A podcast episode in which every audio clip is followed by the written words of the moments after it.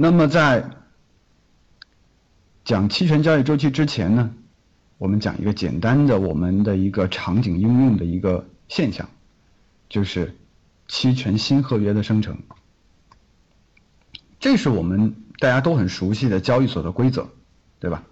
那么在这张图像里边，左边这一列是一个合约刚生成的样子，右边这一列是一个期权临近到期时的样子。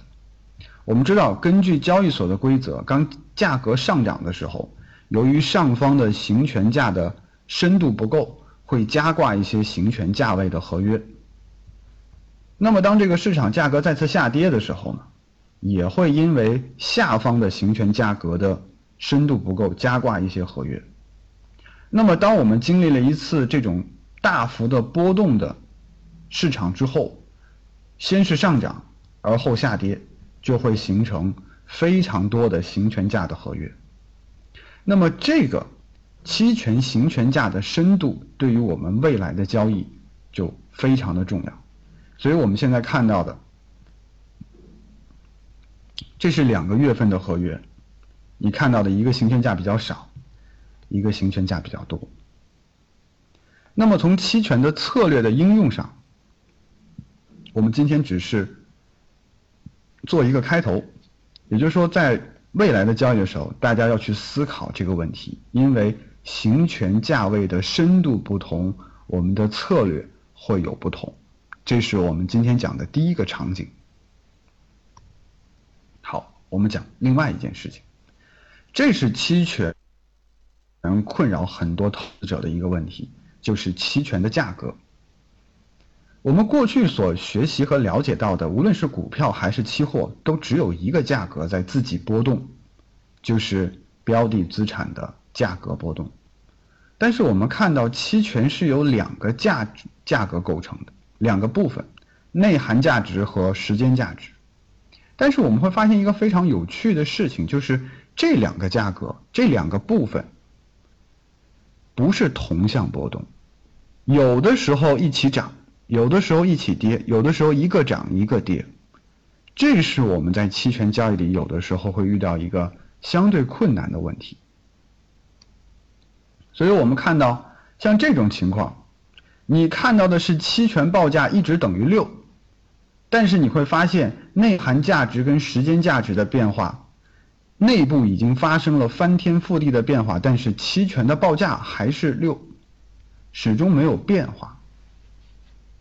那么在这种情况下，期权就会出现两种非常有趣的事情，一个事情是我们看对做对不赚钱，另外一个是看错做错赚钱。你比方说，我们看涨，买一个 call，买一个看涨的期权，然后呢，市场涨了，我们看对了，也做对了，但是不赚钱。为什么呢？是因为当内涵价值上涨的时候，时间价值跌了，所以这个期权的报价还是五十，没有变。另外一个有趣的现象就是看错做错赚钱。我们知道，当波动率上升的时候，时间价值也会上涨。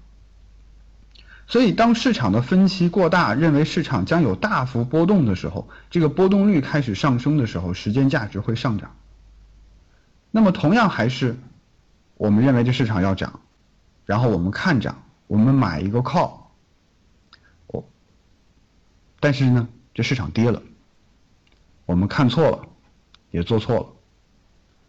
但这个时候，由于市场的下跌导致内涵价值从二十五跌到二十，但是波动率的上升让时间价值从二十五变成了三十五，期权的报价变成五十五了。我们看错了，做错了，也赚了钱。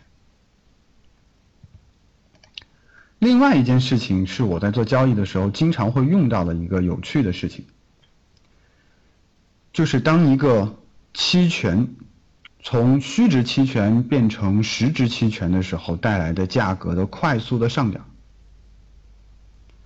这是一个临近到期的时候的一个期权的一个现象。我们看到时间价值所剩不多了，所以当这个期权的价格是时间价值下跌的时候呢，只是从零点二变成了零点一。但是当这个期权从虚值变成实值那一刻起，内涵价值就开始快速的上涨。我们看到，这个时候，期权的报价就从零点二变成了三点一，涨幅是十五倍。所以在业内评论期权的时候，一直有一种说法，叫期权呢最难即定价。无论你用 B/S 模型还是用 binomial，